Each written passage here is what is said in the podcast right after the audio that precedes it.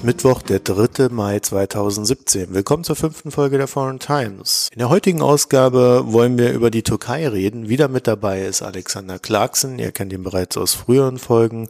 Und wenn ihr neu dabei seid, werde ich euch gleich einen Hinweis geben, wer Alexander Clarkson ist. Doch zuvor ein paar Hinweise zu unserem heutigen Thema. Es geht zwar um die Türkei, doch insbesondere werden wir über die Person Erdogan und die Machtstrukturen hinter ihm sprechen, wer seine Konkurrenten sein könnten. Außerdem werden wir über die türkische Diaspora in Deutschland reden, was so ihre Sorgen sind, so ihre Probleme, wie Erdogan-freundlich sie ist, wie demokratiefeindlich sie ist, das sind ja so die Fragen, die man sich in Deutschland stellt. Zur Person Erdogan vorweg die Information, dass seine Familie aus Georgien in die Türkei eingewandert ist. Eine Verwandtschaft zu Stalin ist nicht bekannt. Zwischen 1994 und 1998 war er Bürgermeister von Istanbul. Ministerpräsident war er von 2003 bis 2014 und seit 2014 ist er Präsident der Türkei. Im April 2017 hat er dann, und das ist ja momentan heiß umstritten, ein Referendum zum Verfassungsumbau in der Türkei stattfinden lassen. Das Ganze mündet nun in einem Präsidialsystem, das allerdings erst ab 3. November 2019 wirksam wird. Und zwar nachdem ein neuer Präsident sowie ein neues Parlament gewählt wurde. In Deutschland vermutet man, dass Erdogan, weil er ja nur 50 Prozent Zustimmung für diesen Umbau bekommen hat, aber knapp mehr als 50 Prozent, vielleicht nicht mehr Präsident werden könnte, weil es ihm am Zuspruch fehlt. Auch das werden wir in der heutigen Folge besprechen. Und das Ganze wird uns hauptsächlich Alexander Clarkson erläutern. Äh, Alexander Clarkson ist Dozent für europäische und internationale Studien am King's College in London. Sein Hauptfokus liegt auf den Beziehungen zwischen Diaspora-Gemeinden in Deutschland und deutschen politischen Bewegungen. Für uns ist an dieser Stelle sein Forschungsansatz besonders interessant, denn er ermöglicht uns einen umfassenderen Blick auf die Geschehnisse, weil verschiedene Punkte zueinander geführt werden. Das heißt, Alexander Clarkson versucht, das Herkunftsland zu verstehen, wie auch die Diaspora in Deutschland in diesem Falle. Wenn euch die Sendung gefällt, dann könnt ihr uns fünf Sterne auf iTunes geben. Das hilft uns sehr, dort vielleicht in die Charts zu kommen und mehr Hörer zu gewinnen. Oder ihr besucht unsere Internetseite www.foreigntimes.de und diskutiert dort mit. Bisher haben sich die Kommentare ja etwas in Grenzen gehalten. Und wenn ihr euch denkt, Mensch, das ist super, da will ich mehr davon, dann klickt doch einmal auf den Unterstützen-Button und sucht euch eine Unterstützungsmöglichkeit raus, die euch am besten gefällt. Wir selber bevorzugen natürlich die simple Überweisung, weil da müssen wir keine Prozente an irgendeinen Dienstleister abgeben. Und an dieser Stelle wieder zu Gast Alexander Clarkson. Ich grüße dich, Alex. Hi, Marco. Wir haben heute schöne Thema Türkei. Äh, ich weiß leidlich wenig über die Türkei. Also ähm, ich gestehe das ein. Ich habe aber natürlich wie alle Deutschen eine sehr starke Meinung zur Türkei. Und ich glaube, diese Diskrepanz, die müssen wir mal ein bisschen zusammenstauchen. Äh, das ist auch einer der Gründe, warum wir hier diesen Podcast machen. Ja. Der, der Beobachtung nach könnte man sagen, Erdogan, Erdogan galt lange Zeit als Reformer, aber so um den Dreh des Jahr 2008 bis 2010, also in dieser Zeitschiene, ist dann aus diesem Reformer plötzlich, äh, zumindest aus deutscher Sicht, ein gefühlter Autokrat geworden. Äh, vielleicht ja auch hin zum äh, direkten Autokraten mittlerweile. das ist vielleicht ja. etwas, was wir auch ergründen können. Äh, und dann ist natürlich die, die simpelste Frage, die ich dir jetzt stelle, warum ist er denn zum Autokraten geworden? Wo kam das denn? Das ist eigentlich ein Thema, das, ähm, wo es äh, keine einhellige Meinung gibt, wo es keine Konsensmeinung gibt. Es gibt mehrere Argumente, warum er diesen Griff nach der Macht durchführt. Erstmal ist natürlich ein, ein, ein sehr persönlicher Grund. Ich meine, er, er ist jetzt seit 2002 in der Türkei in der Macht. Er hat aber in den 80ern und 90ern mehrere Situationen äh, der Verfolgung erlebt. Ähm, er hat den äh, Militärputsch 1980, was für die Türkei sowieso ein traumatisches Ereignis war, was, was in Deutschland nicht ordentlich anerkannt wird, was für ein traumatischer, traumatisches Ereignis der Militärputsch von 1980 war. Er lebt, obwohl seine Partei zwar verfolgt wurde, aber nicht so drastisch. Er ist in Gefängnis gesteckt worden in den späten 90er Jahren, weil er als äh, politisch gefährlich betrachtet wurde vom, von die dominante militärische Elite. Und das heißt, mit diesen persönlichen Erfahrungen hat er durchaus diesen Trieb, seine, seine Macht zu verfestigen. Es gibt durchaus auch ideologische Elemente. Meine, das ist einer der großen deutschen Fehler der deutschen Debatte. Ich meine, Erdogan kann das eben auch nicht alleine machen. Er braucht eben diesen riesen Parteiapparat, obwohl das langsam jetzt zerfällt unter den Druck der Ereignissen. Der AKP, der Party. Und dieser Militärapparat besteht aus jetzt ist schon sehr bourgeoise, ist schon sehr Mittelklasse-Milieus, die aber eher islamisch-konservativ sind. Nicht islamistisch, nicht, nicht dschihadistisch, islamistisch eben, aber schon islamisch-konservativ sind, die verwurzelt sind in, in den wachsenden Städten von Anatolien, die jetzt durchaus auch diese Erfahrung hatten, gerade in den 90er Jahren, der, des, der militärischen Verfolgung und der Unterdrückung. Und es, es gab so schon eine Phase in den 90er Jahren, wo die Vorgängerpartei der AK Party unter Necmettin Erbakan, das ist äh, sozusagen Erdogans äh, Vorgänger, auch den Ministerpräsident stellte und wo dies, das Militär 97, 98 so indirekt die, die E-Mail-Coup die Macht übernahm oder mindestens die Regierung so unter Druck setzte, dass Necmettin Erbakan stürzte und dass diese eher islamisch geprägte Parteien und Milieus unter extremen Druck setzte. Und aus dieser Erfahrung, diese prägende Erfahrung in der 80er und 90er Jahren, kommt diese Einstellung äh, der AK-Party und seiner Milieu, dass wenn sie nicht ihre Dominanz gesellschaftlich, wirtschaftlich, militärisch innerhalb des Militärs, innerhalb der Polizei, innerhalb des Staatsapparats verfestigen, sie von ihren Gegnern zerstört werden. Und das ist durchaus eine Mentalität, die nicht nur in der AK-Party zu finden ist. Das ist eine Mentalität, die durchaus fest verankert ist in ähm, unterschiedliche andere politische und soziale Milieus in der Türkei.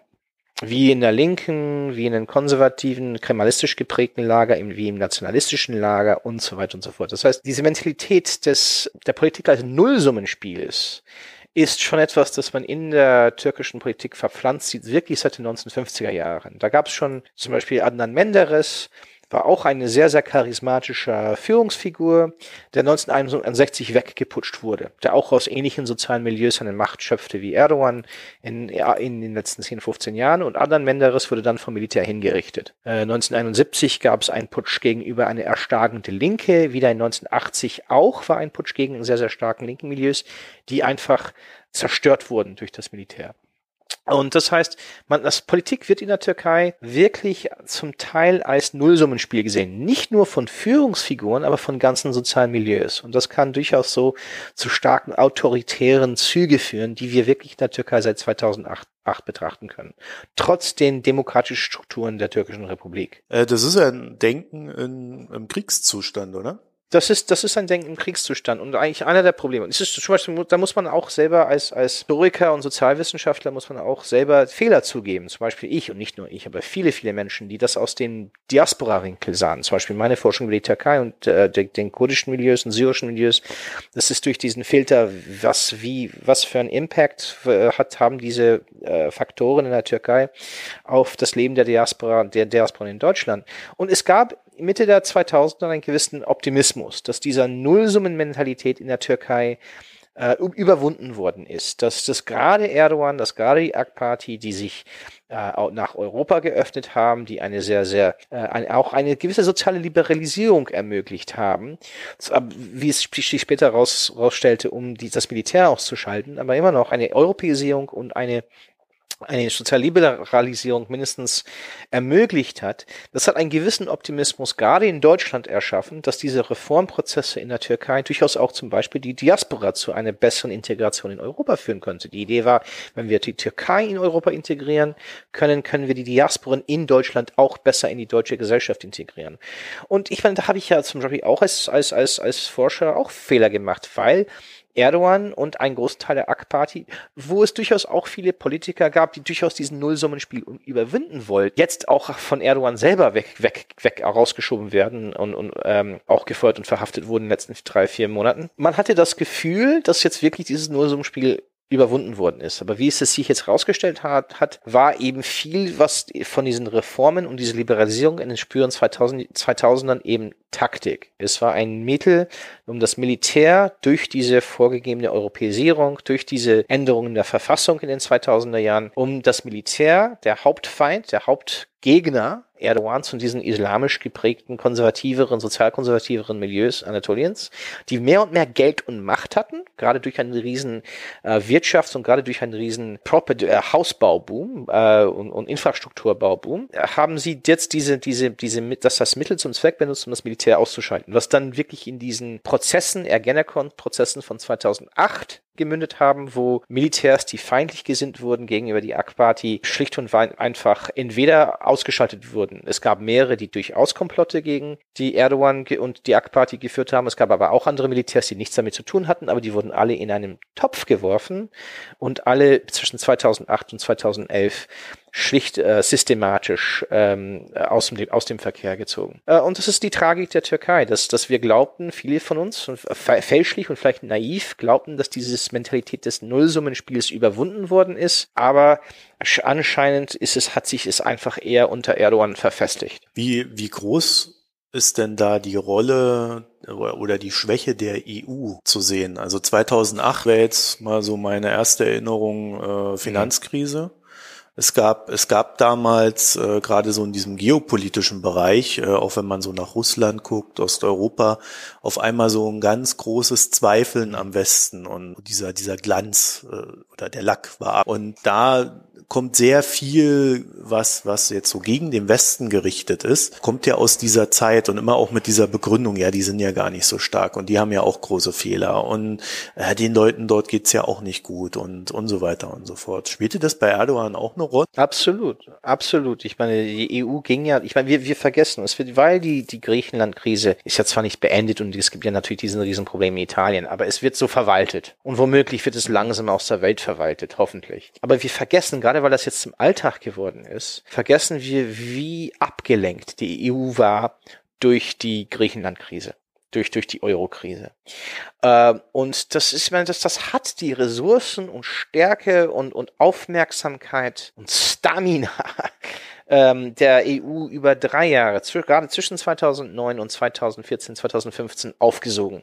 Das sah man auch übrigens auch in der Ukraine, dass die EU wirklich relativ spät merkte, was in der Ukraine los war. Zum Teil, weil die groß, die, die, die Führungen aus, aus legitimen Gründen sich so weit mit, mit, mit äh, Griechenland beschäftigt waren. Ähnlich, ein ähnliches Problem lag mit Syrien und Russland. Und das heißt, man hatte diese Euro-Krise, das hat die Aufmerksamkeit der EU abgelenkt von wirklich eine, eine, eine, eine, ein, ein Drift ins Autoritäre, auch ein Drift, ähm, in, in dem die äh, türkische Staatsbürokratie, ganze türkischen Staatsmilieus schlicht und einfach von die AKP übernommen wurden. Die eigenen Parteigängern würden systematisch Stück für Stück innerhalb des Staates versorgt. Und damit ist es einer der, der Grundlagen von Erdogans Kontrolle, baute sich zwischen 2008 und 2011 auf. Und ich meine, das habe ich selber erlebt, dass viele auf der EU-Seite es einfach nicht gecheckt haben, inwieweit die AK-Party den türkischen Staat zum Parteienstaat gemacht hat. Das ist auch ein Grund übrigens, warum so viele Erdogan in diesen aut aut autokratischen, aber auch wirtschaftlich wahnwitzigen Kurs folgen, weil so viele die, die, die eigenen Interessen von so vielen Leuten jetzt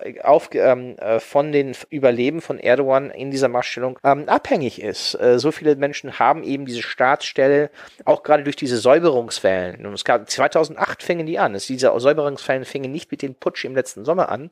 Diese Säuberung, Säuberungswellen laufen wirklich über mehrere Wellen seit 2008. Und dass dieses Prozess war schon, ich, das habe ich später erkannt, muss ich selber zugeben, 2011, 2012 12. Aber viele amerikanische Kollegen haben das früher gemerkt, muss ich den, muss ich auch zugeben, wie Howard Eisenstadt oder Nick Danforth, haben das 2009, 2010, äh, Cem Ocker, Selim Koru haben das eher früher gesehen. Und da muss man einfach auch sagen, dass, dass es ein Prozess war, wo die EU nicht, einfach nicht die Aufmerksamkeit hatte. Und das kann man auch, man muss manchmal auch sagen, das kann man auch verstehen. Ne, die, Griechenland-Krise hat wirklich alles wie so ein schwarzes Loch, alles in sich reingezogen. Dann kam noch dazu Ukraine, ne, das andere große Thema. Und damit wurde Erdogan, war irgendwie, wurden diese Illusionen noch weiter gepflegt, dass Erdogan irgendwie so eine demokratische Demokratisierung und Liberalisierung des Islams mit durchführen könnte. Die Türken haben, die türkische Regierung hat durchaus diese Stimmung in der EU manipuliert, ne, für sich genutzt. Und es gab natürlich auch im, im deutschen, niederländischen, belgischen, österreichischen Kontext auch die Situation, Situation, dass man diese große türkischen Diasporen hatten, die sich langsam schon integrieren und man wollte diesen Integrationspress der türkischen und kurdischen Diasporen in Deutschland nicht weiter belasten, indem man die türkische Regierung herausfordert. Nach Gezi, nach der Gezi-Protestwelle in Istanbul 2013 wurde das schwieriger, aber das war auch die Phase von Tsipras, Varoufakis und Samaras ne? und auch der Ukraine-Krise. Die wirklich die Aufmerksamkeit der EU in sich zog. Das heißt, ja, die EU, es ist, die, Erdogan hat wirklich schon die Schwäche und vielleicht auch die Naivität oder mindestens der Optimismus der EU für sich benutzt, aber man muss auch verstehen, die EU als Institution ist seit 2008 und 2009 in einer Extremlage. Und, und es kann eben nicht alles machen. Und, und das, man, man muss man auch ein gewissen Maß an Verständnis dafür zeigen, dass sie sich wirklich mit Ukraine und dann mit äh, die Griechenland-Krise schon schwer beschäftigt waren, zu beschäftigt waren, um die Türkei vieles aufzuhalten. Ja, also vielleicht noch als äh, Einschub, das, die Griechenland-Krise ist ja so äh, Ende 2010 mhm. aufgetaucht. Und ähm, ich denke, man kann schon sagen, dass dann so bis ja, fast bis 2012 die EU mehr oder weniger in so einem Notfallmodus ja. war, weil da hat man ja auch tatsächlich sehr viel über Untergang des Euros, Zerbrechen des Euros, Zerbrechen der Eurozone, Untergang der EU und so weiter. Das waren ja tatsächlich ja. Schlagworte damals. Die AfD hat damals auch ihre Ursprünge äh, und alles. Also ähm, das war schon tatsächlich ein sehr bestimmendes Thema. Auf der anderen Seite, äh, mit der anderen Seite meine ich jetzt Syrien, äh, haben wir in, in diesem Zeitraum passenderweise Weise ja auch den arabischen Frühling erlebt. Ja. Also Ende 2010 ging das los. Arabellien und ich denke, glaube ich glaube 2011 ging es dann auch in Syrien. Ja, März, April. Los. Das heißt also März, April. März, ja. April. Ja, das heißt also äh, Erdogan hat dann auf der anderen Seite äh, wiederum äh, diesen Krieg in Syrien, der ihn direkt mhm. betrifft, wie auch das Umkippen äh, äh und, und die Aufstände in anderen Staaten der arabischen Welt direkt miterlebt. Ja. Das heißt auf der einen Seite die Schwäche seines Bündnispartners der NATO äh, durch die ja. Finanzkrise und dann auf einmal äh, die militärische Bedrohung auf der anderen Seite. Und ich denke, da das dürfte auch. Aber Erdogan hat natürlich auch diese die Situation in Syrien auch äh, gestärkt mitgestaltet auf aktiv. Wenn man das wirklich, ja. naja, man könnte viel viel negativere Sprache dazu benutzen. Ich ich habe manchmal meine Probleme damit mit diesen Argumentationen, dass Erdogan die Hauptschuld trägt ähm, an der Situation in Syrien. Ähm, er trägt eine Mitschuld. Ich meine, die Hauptschuld trägt ähm, Assad und dann später die dschihadistischen Gruppen, die äh, die Rebellion, äh, naja, die, der, der Weg der Rebellion in, in Syrien verbaut haben, um irgendwie ein, eine Beziehung zum Westen auf eine, eine stabile Basis aufbauen zu können. Das, das, das wurde verbaut durch Jabhat al-Nusra und das hat jetzt HTS heißt. Aral Shams ist komplizierter und ich meine, der Türk äh, Erdogans Hauptschuld ist eben, dass er glaubte, dass er mit Zusammenarbeit für egal was für eine Bewegung sehr schnell Syrien zu einem Satellitenstaat der Türkei umbauen konnte. Hauptschuld trägt übrigens Erdogan und sein damaliger Außenminister Ahmed Davutoglu, der äh, ähm, so eine Art, ähm, er, er sah sich immer, das ist ein ehemaliger Professor. Manchmal darf man Historikern nicht Macht geben. Das ist manchmal gefährlich. Davutoglu war ein, ein, Histo ein eine Geschichts- und, und International Relations Professor, der so ein berühmtes Buch geschrieben hat, Strategische Tiefe, Strategic Depth, wo er irgendwie diesen Modell des New Ottomanismus aufbaute. Und das war, und das darf man auch nicht vergessen, dass Davutoglu einst in, als Wunderkind gesehen wurde in einer türkischen, äh, gewissen äh, türkischen akademischen, konservativen akademisch, türkischen akademischen Kreisen in frühen 2000 2000 und als er Erdogan und Gül und Arendt und anderen großen Figuren in der AKP kenn kennengelernt hat. Das heißt, Erdogan hat sich 2012, 2011, 2012 auf Basis dieses, dieser, dieser Doktrin von Ahmed Davutoglu zu der EU verkauft als ich kann die Arabis, den arabischen Frühling für euch in den richtigen Bahnen leiten. Das, das hat er schon einfach so platt gesagt, oft direkt hin auf EU-Events oder zur USA. Ich kann die Situation in Syrien in die richtigen Bahnen leiten. Wir können den türkischen Einfluss, den zivilisierenden, man, das ist jetzt auch dieses Neo-Ottomanismus, ist, ist eine, eine imperiale oder postimperiale Mentalität, die man durchaus von der russischen und britischen Sicht leicht erkennen kann. Und er hat eben sich, Davutoglu hat sich dann einfach verspielt, weil er sich die Türkei in Syrien in etwas reingezogen hat, das einfach viel, viel größer war, als Istanbul es sich vorgestellt hat.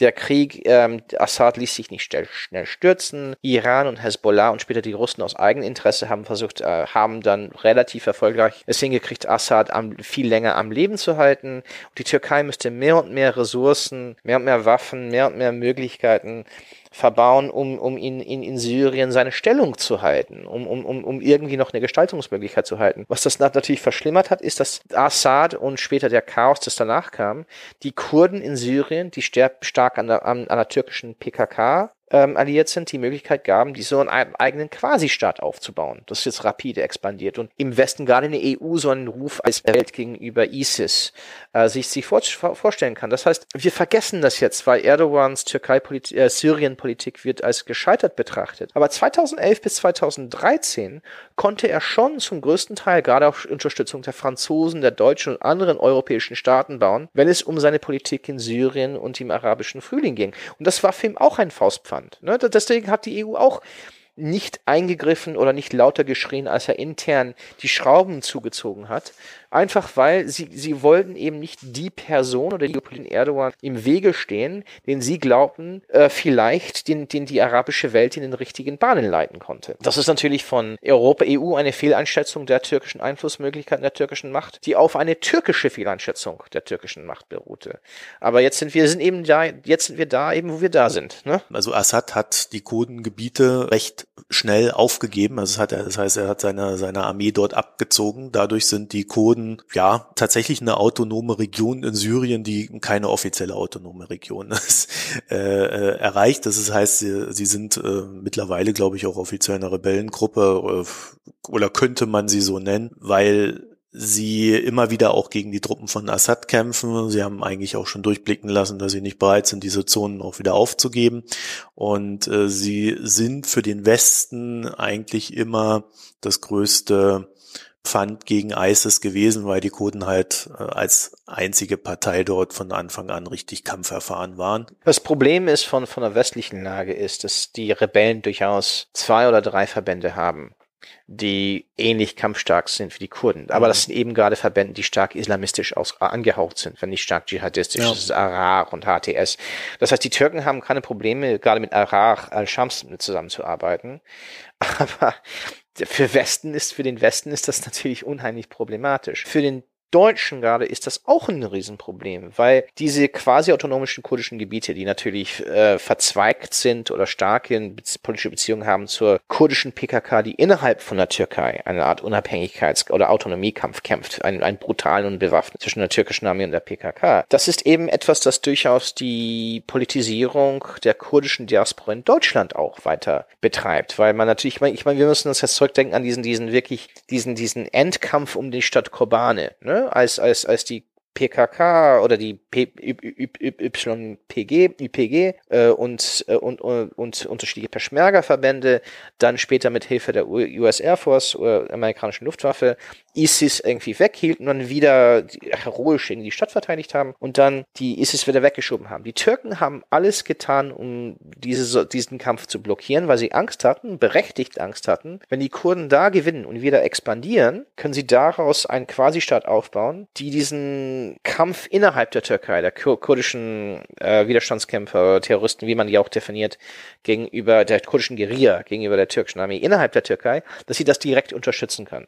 Ne? Und das ist auch ein Problem in Deutschland, weil Kobane wurde gerade in Deutschland von der kurdischen Diaspora aus dieses heroische Moment gesehen. Das wird viel zitiert.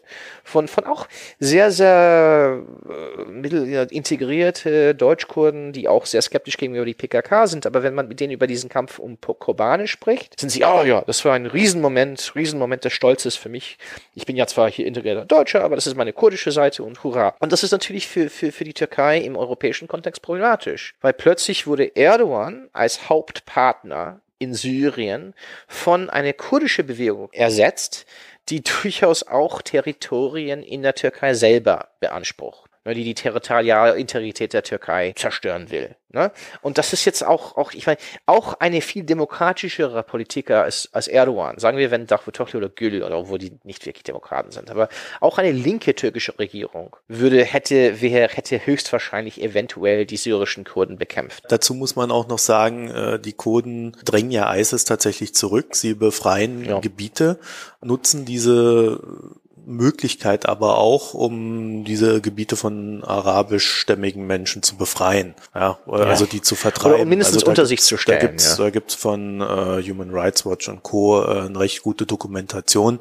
Also mhm. äh, da passiert tatsächlich etwas, bei dem man dann im Lauf der Zeit auch von außen betrachtet äh, sagen musste, naja, wenn die Kurden so weitermachen, wird Erdogan sie als Bedrohung einstufen müssen aus seiner, also aus seiner Warte heraus einfach. Deswegen kann er, er deswegen kann er eben zwei Sachen nicht machen in Syrien. Und das, dann, dann kommen wir zurück zu Erdogan. Mhm. Aber da kommen, deswegen kann er in Syrien zwei Sachen nicht machen. Er kann eigentlich nicht obwohl das problematisch ist auf mehreren Ebenen, weil das von Dschihadisten und, und extreme Islamisten, Arar ist nicht dschihadistisch, oh, ein bisschen geprägt, aber nicht so radikal dschihadistisch wie HTS, aber immer noch, das sind die zwei dominanten Gruppen in Idlib. Er kann Idlib eigentlich nicht völlig loslassen, weil das durchaus auch eine Expansionsmöglichkeit ist für die Kurden und durchaus auch ein, ein, eine massive Flüchtlingswelle in der Türkei schiebt. Das heißt, er kann, er muss immer noch Idlib irgendwie aufrechterhalten, diese riesige Provinz, die unter Rebellenkontrolle ist, feste Rebellenkontrolle ist. Und deswegen ist er auch im letzten August ist er dann auch in ein ziemlich großes Gebiet in Nordaleppo einmarschiert, so ein Dreieck zwischen den Städten Assas, Al-Bab und Jarabulus. Das faktisch, wo jetzt türkische Truppen stehen. Ne? Wo jetzt türkische, wo, wo ist jetzt faktisch äh, syrische Rebellen, äh, Rebellenverbände, die zum, zum, zu einem großen Anteil aus türkischstämmige Syrer bestehen. Ne? Und das ist, das ist ein Problem jetzt, wenn wir zurück zur Türkei kommen. Das ist eben ein Problem, dass eben Erdogan sich in eine unmögliche, in eine verzwickte Lage befindet. Ne? Er hat sich massivst in eine, eine, eine, eine außenpolitische Sachgasse einmarschiert, indem er sich wirklich nicht aus, Syri aus Syrien rausziehen kann. Ich finde es fraglich, ob überhaupt eine türkische, irgendeine türkische Regierung je sich ganz aus Syrien rausziehen kann. Er hat aber auch, um seine Macht festzuhalten, ähm, in, sich wieder in einen Krieg gegen den Kurden ab Sommer 2015 versteigt innerhalb der Türkei. Das heißt, diese Kampfhandlungen sind innerhalb der Türkei hochgegangen. Das heißt, es ist jetzt ein Problem für die EU. Wir wollen eine Demokratisierung in der Türkei. Und alle sagen, die AKP muss weg oder die AKP muss reformieren oder Erdogan muss, muss aufgehalten werden. Das Problem ist, Erdogan hat so eine Reihe von außenpolitischen Problemen für sich selbst und die Türkei geschaffen, drumherum, die einen zu Kriegshandlungen führen. dazu auch den türkischen Staatswesen so weit ausgehöhlt, das Militär so weit in unterschiedlichen rivalisierenden Faktionen aufgeteilt, um, sodass sie nicht mehr eine Bedrohung für ihn ist, ist schon eine schwere Frage zu stellen. Was hält die Türkei eigentlich noch zusammen, wenn er fällt? Er hat jetzt gerade diesen, diesen, diese, diese Strategie des, des klassischen Autokraten durchgeführt, indem er auf der einen Seite seine Position so gestärkt hat, dass er auch, damit auch jede Bedrohung innerhalb des Staates ausgeschaltet hat, auch äh, jede äh, sich in lauter außenpolitischen Abenteuern eingebaut hat, um seine Stellung innerhalb des Landes aufzustärken, äh, aber dadurch eine Situation erschaffen hat, wo es viel schwieriger ist, ihn zu ersetzen. Ne? Weil das ist jetzt die große Angst. Wenn er jetzt fällt, was hält noch den türkischen Staat zusammen? Ja gut, da weiß ich immer ja? nicht, äh, ob das wirklich eine Strategie ist oder ob das einfach nur eine Folge des grundsätzlichen autokratischen Handelns ist. Ja, ja, also äh, er, er konsolidiert halt seine Macht äh, immer weiter äh, seit Jahren. Und äh, die Folge dessen ist natürlich, dass unter ihm immer weniger Macht vorhanden ist, die dieses Vakuum füllen könnte, das äh, entstehen würde, wenn er fallen täte. Mhm. Ja, äh, von daher, äh, ja, also auch die Türkei, äh, und das ist ja scheinbar eine seiner Strategien, selbst, also nicht nur die Armee, sondern auch die türkische Gesellschaft, hat er ja in, in Segmente aufgeteilt, die sich einander auch nicht so ganz grün sind. Aber das sind, das sind, das sind, das sind so, wir müssen jetzt auch an drei Wendepunkte schauen, wo ja. das, wo, wo, wo das sich nicht gewendet hat und warum das nicht passiert ist. Das erste sind natürlich die Proteste um Gezi herum. Es gab viele, alle dachten, es gibt da Parallele zu Tahrir und parallel äh, und dann später wurden dann danach, weil die ukrainische Situation sich, parallel entwickelt hat, auch zur ukrainischen Situation, Situation gezogen. Das Problem mit Gezi ist, es sah gut aus. Ne, es sah gut für den Westen gut aus. Das sind unsere Leute, die protestieren gehen. Das sind unsere Leute, die äh, gegen diesen und diese Unterdrückung kämpfen.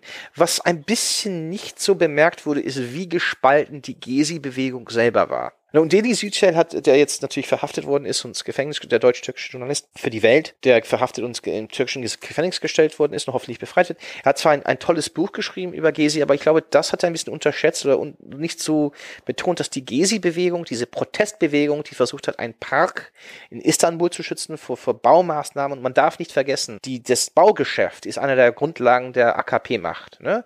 Ein Großteil dieser, dieses konservativen islamischen Milieus hat sich wirklich in diese machtvolle finanzielle Stärkung durch einen Bauboom aufbauen können. Und das, da gibt es mehrere Gründe dafür, da können wir vielleicht in einem anderen Podcast drüber sprechen. Die, diesen Versuch, diese, diese, diese, diese Slums oder diese, diese schlecht gebauten Gegenden, die sich in der massive Urbanisierung aufgebaut worden sind, neue Infrastruktur zu bauen, neue Straßen, neue Brücken, ordentliche Zustände aufzubauen. Das war ein riesen Bauboom, die diese konservativen Milieus aufgebaut hat. Das heißt, das war so eine, eine, eine Grundsatzkampf. Das war ein Kampf für Menschen, die Grünflächen, ähm, äh, ökologische Grünflächen äh, schützen wollten, gegenüber ein, ein Regime oder eine Partei, dessen ganze Machtbasis auf Bauwirtschaft zum größten Teil aufbaute. Und das war existenziell eigentlich. Das, das, das, das hat die, glaube ich, Europa nicht ganz kapiert. Warum kämpft die AKP so hart, um diese Bauprojekte durchzudrücken? Nicht nur Gese bei anderen. Und, und nicht gemerkt hat, wie die ganze Machtkorruption die ganze Macht Klientelwirtschaft der AKP auf die Bauwirtschaft aufbaut. Das andere, und das heißt, wir haben nicht verstanden mit Gesi,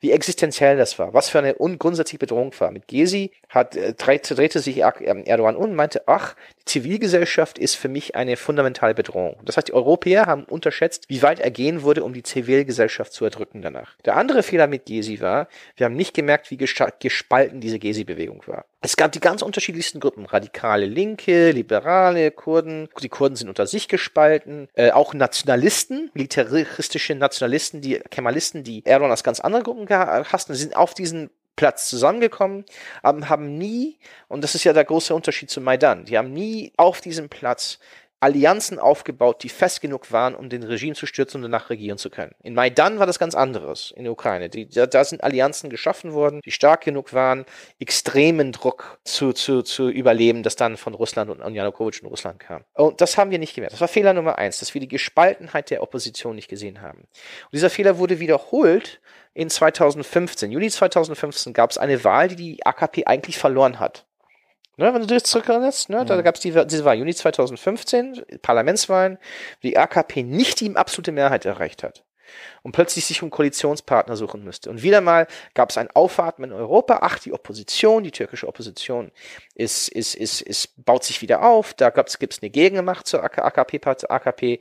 Das kann durchaus eine, eine pluralistische Normen wiederherstellen und zu einer, einer demokratisierenden Bahn wiederführen.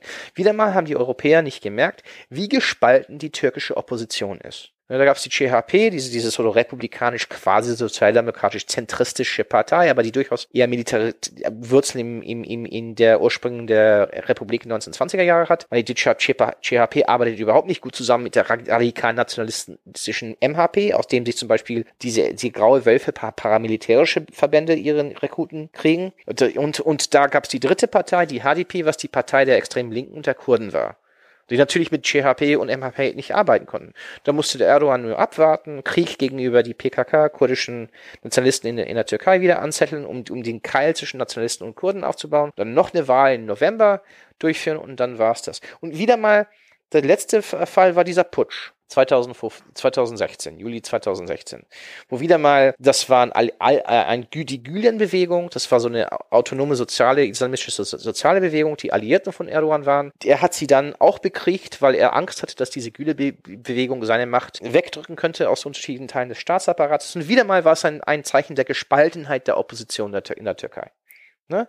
Diese, dieser Militärputsch ist gescheitert, weil das Militär zugespalten war in unterschiedlichen Fraktionen und unterschiedlichen Milieus, um als Einheit gegenüber äh, Erdogan zu, zu, zu handeln. Und das ist etwas, das in Europa immer wieder nicht erkannt wird. Es ist nicht nur Erdogan oder seine Klientelwirtschaft durch die Bauwirtschaft oder die Stärke dieser islamistisch-konservativen Milieus. Es ist auch die Gespaltenheit der Opposition, die ihm immer in der Macht aufbaut. Und das kommt zurück zu deinem Vakuum.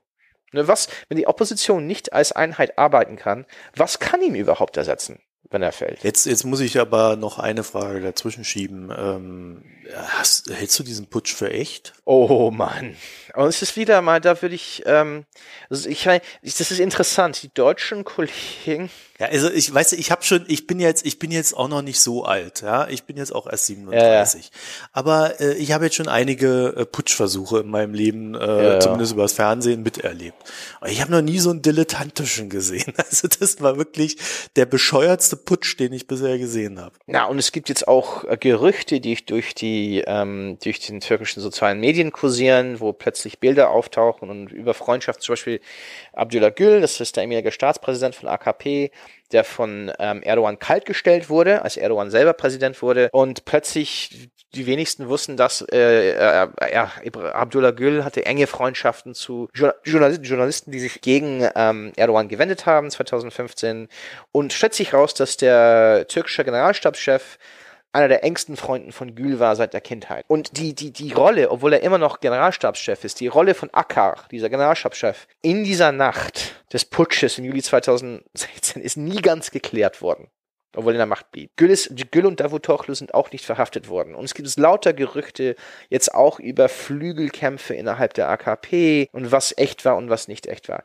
Weißt du was? Ich glaube am Ende, ich glaube ich immer noch diese Konsensstory, dass man von auch Howard Eisenstadt und, und Hass Avrat und lauter Leute schon hört, die, die, die, die, die, die das erlebt haben und sich da gut auskennen. Ich würde durchaus die Story erkennen, dass die AKP eine, ein Putsch bereitet hat, aufbereitet hat, um die letzten Gülenisten loszuwerden. Diese, diese Bewegung, die sich durch die AKP stark wurde und dann für die für Erdogan selber zu stark wurde, die er wieder loswerden wollte. Und da gab es dieser Kampf über, Korruptionsberichte äh, und so weiter und so fort und Kämpfe innerhalb der Polizei seit 2013. Dass das sein letzter Möglichkeit, das in, die Gülenisten wegzuputschen, innerhalb des Militärs, innerhalb der Staatsbeamtenschaft. Und dass er auch diese Möglichkeit benutzen wollte, andere Feinde in der eigenen Partei wegzu, weg, wegzusäubern. Und dass dieser Putsch einfach so schnell und dilettantisch war, weil es nicht auf lange Hand geplant worden ist. Das ist der große Kontrast. Ich meine, der Putsch von 1980, wo, wo dass das so traumatisch war, wo das Militär auf disziplinierte Art und Weise den Staat über Nacht übernommen hat und wirklich tausend, zehntausenden von Menschen innerhalb von 72 Stunden verhaftet hat oder erschossen hat. Ne? Unter Kenan, General, und dann, wo dann der Generalstabschef Kenan Efren erst Washington und dann Bonn anrief und sagte, keine Sorge, ich habe jetzt alles unter Kontrolle. Das, das war so krass. Da sind auch große Fragen über, wie viel die Deutschen wussten, Westdeutschen wussten im Anlauf. Das, das, das natürlich, das war über Monaten geplant.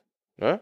Während dieser Putsch sah eher aus als etwas, das chaotisch von unterschiedlichen Fraktionen und Flügen und Gruppen, die sich selber nicht trauten, aber so in der letzten Minute versucht haben, eine Säuberungs Säuberungswelle zu verhindern. Die große Frage ist, ist, wie viel wusste eben Erdogans Intimus und Geheimdienstchef Hakan Fidan, äh, wie früh wüsste Hakan Fidan davon? Das ist die große Frage. Könnte durchaus sein, dass die mehrere Stunden oder Tage oder Wochen davor wussten, dass irgendetwas kommt und dann gut vorbereitet waren. Mhm. Das ist durchaus möglich. Aber ich glaube schon, dass genug von diesem Putsch echt war. Weil Erdogan hat da gewissen Sachen gemacht. Man kann da natürlich sehr viel in den luftleeren Raum hinein spekulieren. Äh, ja. Am Ende ist es so, Erdogan weiß sowas ja immer sehr gut zu nutzen. Das heißt, wenn er, ja. wenn er sich gut vorbereitet wähnt, in der Ahnung hat, es kommt etwas, äh, würde ich ihm zumindest durchaus zutrauen, dass er ja, es laufen lässt. Ja, und äh, ja, um es dann nutzen zu können. Das andere ist natürlich, dass wenn die Gegenseite, die geputscht hat, die Vermutung hat, okay, äh, demnächst rollt hier eine Säuberungswelle über uns hinweg und äh, dann sind wir dran dann kann ich mir ja. natürlich auch vorstellen, dass sie aus diesem Druck heraus äh, tatsächlich einfach mal so ein Ding starten, äh, in der Hoffnung, mhm. es schließt sich jemand an. Und dieses, es schließt sich jemand an, das war halt das, was komplett gefehlt hat. Also es war dann sehr schön. Aber das ist, das ist, das, das ist auf dieser Hauptstrang der, der, der Opposition zu Erdogan und AKP. Das ist, das ist immer in unterschiedlichen ideologischen, sozialen und, und wirtschaftlichen Milieus so fragmentiert ist, mhm. Ne, so aufgespalten ist, dass es wirklich seit 2002 nie wirklich als Einheit gegenüber diese schrittweise Übernahme des türkischen Staates durch die AKP und ihre Milieus und dann jetzt mehr und mehr auf alles auf Erdogan zentriert, das System, verhindern konnte, weil sie nie wirklich als Einheit ähm, ihm, ihm, ihm, ihm bekämpfen konnte. Wieder mal dieser absoluter Kontrast zu Ukraine zwischen 2010 und zum Höhepunkt des, des Maidans und den, Wieder um den totalen Wiederumbau des ukrainischen Staates, obwohl gewisse Sachen natürlich die Korruption so nicht weg ist, aber ist der militärische Umbau des ukrainischen Staates seit 2014 seht ist. Das, was man durchaus hatte, ist, obwohl es unterschiedliche Milieus und Gruppen gibt, die sich auch nicht grün sind und streiten und sich schlagen im Parlament, es gab dieses Kon diesen Konsens, ne? diesen Grundkonsens, so wollen wir diese Staat und Gesellschaft gestalten. Wir mögen unterschiedliche Nuancen haben. Wir wollen nicht von den Russen übernommen werden. Und es ist an der Zeit, nach Maidan, als die Russen reinkommen, eine neue, eine türkische Armee, äh, ukrainische Armee aufzubauen, die stärker ist als manche NATO-Armee. Das ist, das war ein Konsens. Das gab es in der Türkei eben nicht. Und damit, na, damit war einheitliches Handeln gegen die AKP unmöglich. Die AKP könnte jedes Milieu nacheinander auseinanderpicken. Ne?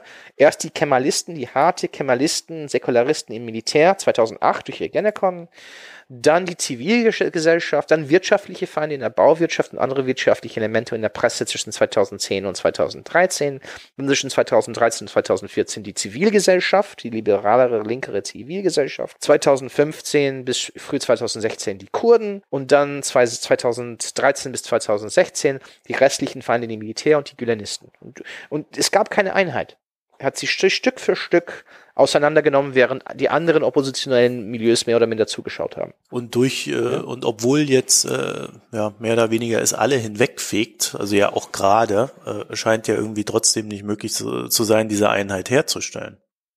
Ich, ich weiß nicht, wo sie herkommen kann. Weil das ist, das ist, das, ich, ich, ich sehe nicht, wo diese Einheit kommen soll. Naja, Erdogan als gemeinsamer Feind. Ja, aber das Problem, okay weißt du, seitdem Dermitas, das ist der, der, der, es ist auch eine tragische Figur, der Dermitas. Ich hoffe, dass er aus dem Gefängnis rauskommt. Das war der, der, der Führer dieser HDP, diese, dieser kurdischen Partei, die versucht hat, diese PKK, wieder mal, die PKK ist von Abdullah Öcalan gegründete, der 1999 von den Türken verhaftet, türkischen Geheimdienst verhaftete Führer, eine, eine radikal autoritäre, säkuläre, aber auch stalinistisch geführte Bewegung.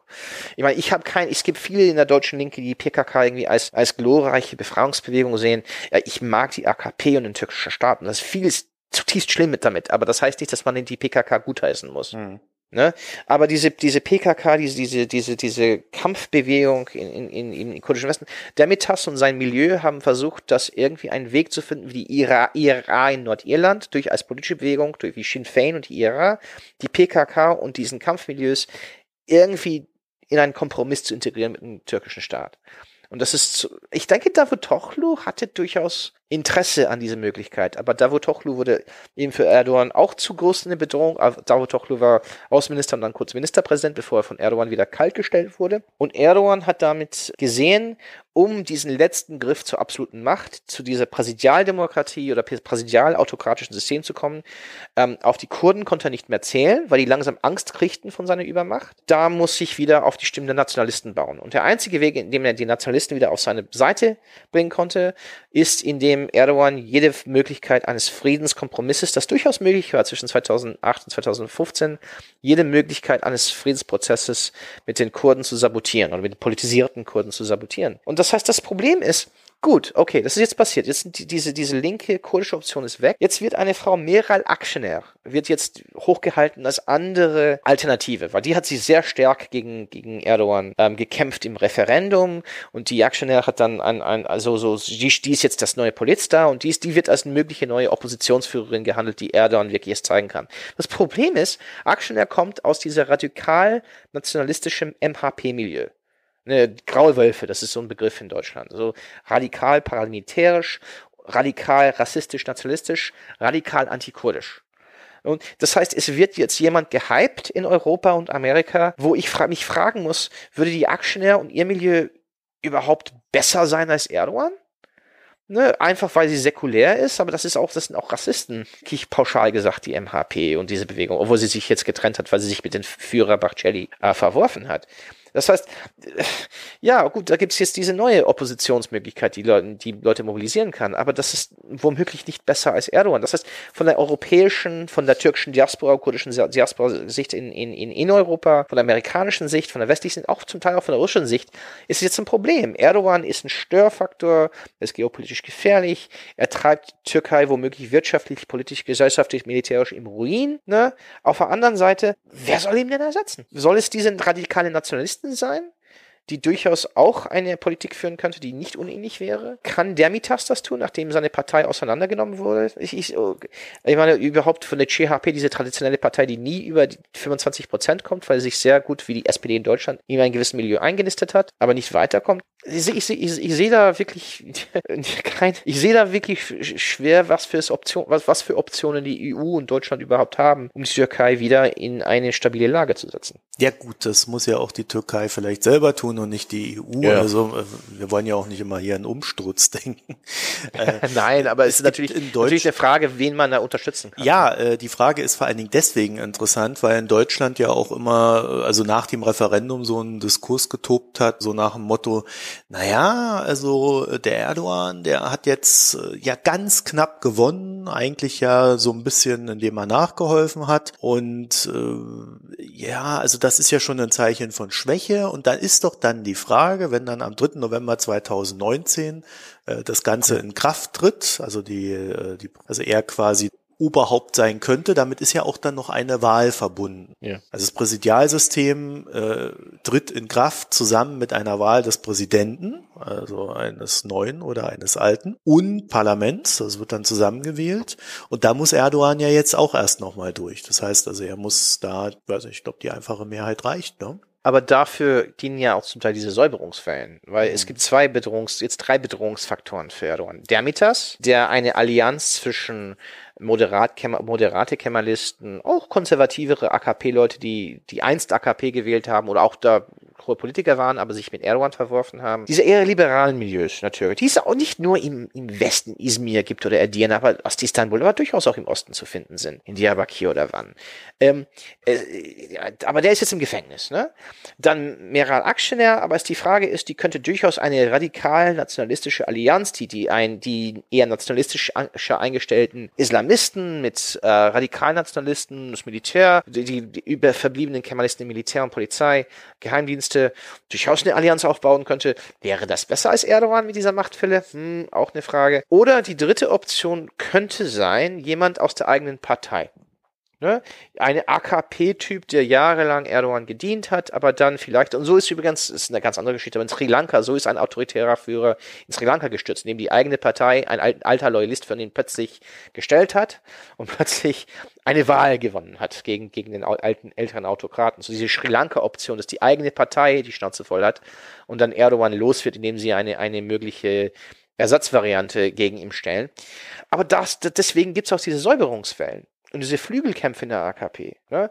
Erdogan muss die, den Staat in permanente Unruhe halten durch Säuberungswellen, Massenverhaftungen, um das Aufkommen irgendeiner kohärenten Oppositionslösung Lösung unmöglich zu machen. Das heißt, er muss, das sind jetzt drei Jahre, er muss faktisch Türkei permanent in Bewegung halten, drei Jahre lang, um sicherzustellen, dass keine Oppositionsfigur überhaupt eine Chance hat, eine, eine stabile Allianz gegen ihn aufzubauen. Sei es eine national, radikal nationalistische Allianz um Aktionär, sei es eine linksliberale Allianz, die auch Kurden mit einbringt unter Dermitas, sei es vielleicht jemand in der eigenen Partei. Ja, ich weiß nicht, Comeback von Davutoglu glaube ich weniger, Gül wahrscheinlich auch nicht gearbeitet. Da gibt es bestimmt jemand, der das machen könnte in der AKP.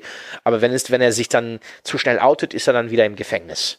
So eine interne Figur mhm. innerhalb der, der AKP. Also die deutschen Träume sind da jetzt nicht unbedingt das, was äh, möglich ist. Äh, na okay, was ist aber das ist die möglichste Lage, wenn die Akshan ja nicht jetzt in, im Gefängnis land, landet? Ich meine, die CHP würde ich total nicht. Ich meine, CHP wird immer so ein 25 Prozent nehmen, aber sie, sie, sie, sie, sie bringt es irgendwie nicht zustande, eine Führung oder Führer aufzu. Deren Führer ist jetzt, hat, hat, der Führer der CHP hat jetzt weiß ich, zehn Wahlen nacheinander verloren oder so. Ich meine, das ist, die, das ist so eine Maschine, die in ihren liberalen Milieus sich schön einnistet, sie immer 25 Prozent oder sowas gewinnt in den nationalen Wahlen, in gewissen Regionen wie Izmir dominant ist, aber sonst irgendwie es nicht schafft, eine, eine, eine, eine Alternative zu, zu Erdogan aufzubauen. Die würde ich sowieso abschreiben. Die, die würden mit ins Boot reinkommen, wenn eine Figur aus einer anderen Bewegung kommt, wie Aktionär auch von der einen Seite, rechten Seite oder der Mitas von der linken oder jemand innerhalb der AKP, die, die würden sehr schnell mit im Boot reinkommen, weil selber jemand, glaube ich, werden sie nicht stellen können. Das heißt,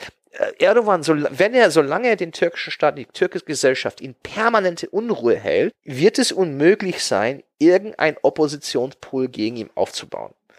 Ne? Und das ist die türkischen Hoffnungen, dass das plötzlich aus der Welt kommt. Ich meine, zurzeit sieht es eher so aus, dass die, die, die Figur, die das am ehesten schafft, ist diese Frau, die, die, die diese Politikerin, dessen Politik die Deutschen auch nicht gefallen wird. Ne? Und ich glaube, ich meine, viele Türkei-Spezialisten glauben, auch dann, wenn es zu einem Umbruch kommt, dann kann die, kann, kann, können die Türken ihre Truppen wieder aus Syrien rausholen und, und, und. Glaube ich nicht. Ich glaube, die Türken sind da jetzt in diesen, diesen Ecke, Ecke in, in so Nordsyrien jetzt äh, festgebissen, egal wer die Türkei führt, weil mhm. sie eben Angst haben von dieser kurdisch, kurdischen Stadt, die sich aufbaut. Und Idlib können sie auch nicht fallen lassen, sonst haben sie die, noch eine Welle von, von Flüchtlingen. Das heißt, zwar eine plötzliche Besserung der Lage, gerade von der deutschen Sicht ist das höchst äh, komplex wegen der, dieser riesen kurdischen, türkischen und syrischen Diasporen in Deutschland. So eine schnelle Lösung sehe ich jetzt irgendwie nicht kommen. Ja, dann kommen wir doch mal zu den Diasporen. Wie du eben schon gesagt hast, haben wir in Deutschland mehr nur eine türkische Diaspora, sondern mittlerweile auch eine syrische Diaspora. Ja. Fangen wir mal bei den Syrern an. Äh, wie Erdogan-freundlich sind die denn? Ich glaube, das ist jetzt eher, hängt von einer Frage, es ist eine Integrationsfrage im, im deutschen Kontext. Ich bin übrigens bei, und das, das, da werden meine Kollegen mir bestimmt diese Worte im Gesicht schmeißen in zehn Jahren, wenn meine Vorhersagen jetzt nicht äh, zutreffen aber ich bin bei den Syrern, Syrern eigentlich Optimist. Wenn man sich historisch sieht, wie Diasporen sich integrieren in Gesellschaften, ist dieser erste Integrationsschritt oft ein Produkt über den Prozess, wie Menschen in eine Gesellschaft kamen. Und egal, da ist dann die Syrer in Deutschland, natürlich haben sie mit, mit, mit äh, Verwaltungschaos und Gesellschaftsrassismus und Gewalt zu tun. Aber im Vergleich zu den Zuständen Syrien oder den Camps in der Türkei oder in Slums der türkischen Städten sind die Zustände in Deutschland erheblich besser. Ähm, dazu kommt diese, diese Willkommenskultur, die sehr schnell abgeflaut hat, hat, glaube ich, bei den Syrern, mit denen man in Deutschland spricht, immer noch einen Eindruck hinterlassen. Ne? Das heißt, wenn die deutsche Gesellschaft und Regierung es richtig hinkriegt, diese Menschen mit einem Mindestmaß an Humanität zu behandeln, werden sie sich relativ schnell nach der deutschen Gesellschaft und nicht nach der syrischen oder türkischen Gesellschaft orientieren. Das heißt, viele Syrer in, in, Deu in Deutschland sind zwar natürlich sehr Erdogan und Türkei freundlich, aber es gibt auch Gründe, warum sie aus der Türkei nicht in der Türkei geblieben sind. Ne, da haben sie auch unmögliche Zustände erlebt. Äh, das andere, was wichtig zu, festzuhalten ist bei den Syrern, ist, dass sie zwar nicht diese, diese Studenten oder Akademiker sind, die ein bisschen übertrieben in der Willkommenskulturphase äh, verkauft, verkauft wurden, also so ist die Gruppe, aber die haben einen relativ okayen Bildungsgrad ähm, sind, viele sind jung, junge Familien.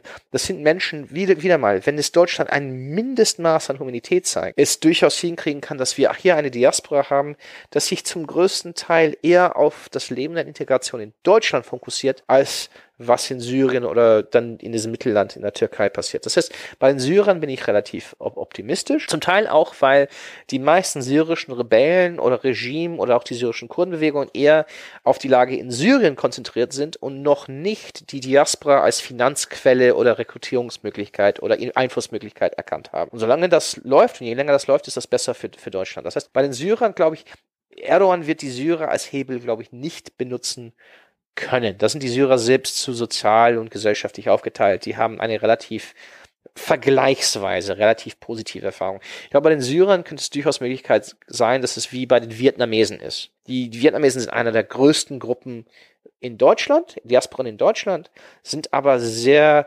deren politische Beziehungen zu Entwicklungen im, im Herkunftsland sind gering, weil die sich aus unterschiedlichen Gründen relativ schnell auf Deutschland gerichtet haben.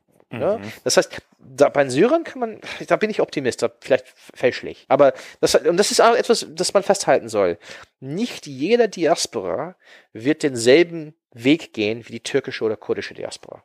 Bei jeder Diaspora ist eine andere Dynamik. Und bei den türkischen, kurdischen Diasporen, wir sehen immer den Filter von Diaspora in Deutschland aus der türkischen und kurdischen Sicht, der, der Diaspora-Sicht, weil das die, dominanten Diasporen sind ne, weil sie so groß sind. Aber die, nicht jede Diaspora muss, muss diesen Weg der Politisierung und Ver Verflechtung mit der Politik des Herkunftslandes äh, gehen. Was die türkische Diaspora hingegen betrifft, da haben wir ja jetzt in Deutschland gelernt, dass sie zu einem großen Anteil sehr autokratische Ansichten zu haben scheint. Oder ja. warum haben die alle den Erdogan gewählt? Ah, das ist für mich einer der, der frustrierendsten Aspekte des Diskurses, Diskurses in Deutschland. Und da muss man schon, ey, das ist erstmal in meinem Leben, dass ich den Ruprecht Polenz irgendwie ein Kompliment gebe. Aber da muss ich mir. also, stopp mal, Alex, Polenz? stopp mal, Alex. Folgt bitte auf Facebook alle Ruprecht Polenz und ihr werdet erstaunt sein, dass, dass, dass er viel von dem, was er schreibt, äh, dem werdet ihr zustimmen können. Und dann werdet ihr euch denken, das gibt's doch gar nicht. Das kann doch gar Das nicht sein. der, Werde, Ja. der Werdegang von Heiner Geißler. Das sind Menschen, die man gehasst hat als Jugendlicher und plötzlich sind die eigentlich, sagen Sachen, die, ja, die sind normal, ja. vernünftig sind. Die sind normal. aber aber ich meine, Herr Polens, ich, ich, ich, ja.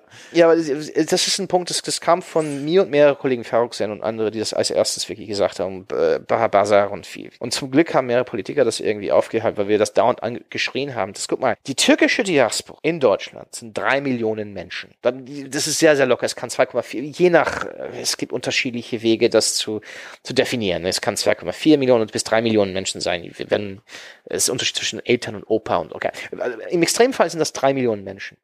Von diesen drei Millionen Menschen in der BRD sind nur 1,4 Millionen Deutsch-Türken wahlberechtigt, in türkischen Wahlen zu wählen, wählen zu gehen. Von diesen 1,4 Millionen, das heißt 50 Prozent der gesamten türkisch, deutsch-türkischen Bevölkerung, von diesen 1,4 Millionen sind nur 670.000 wählen gegangen.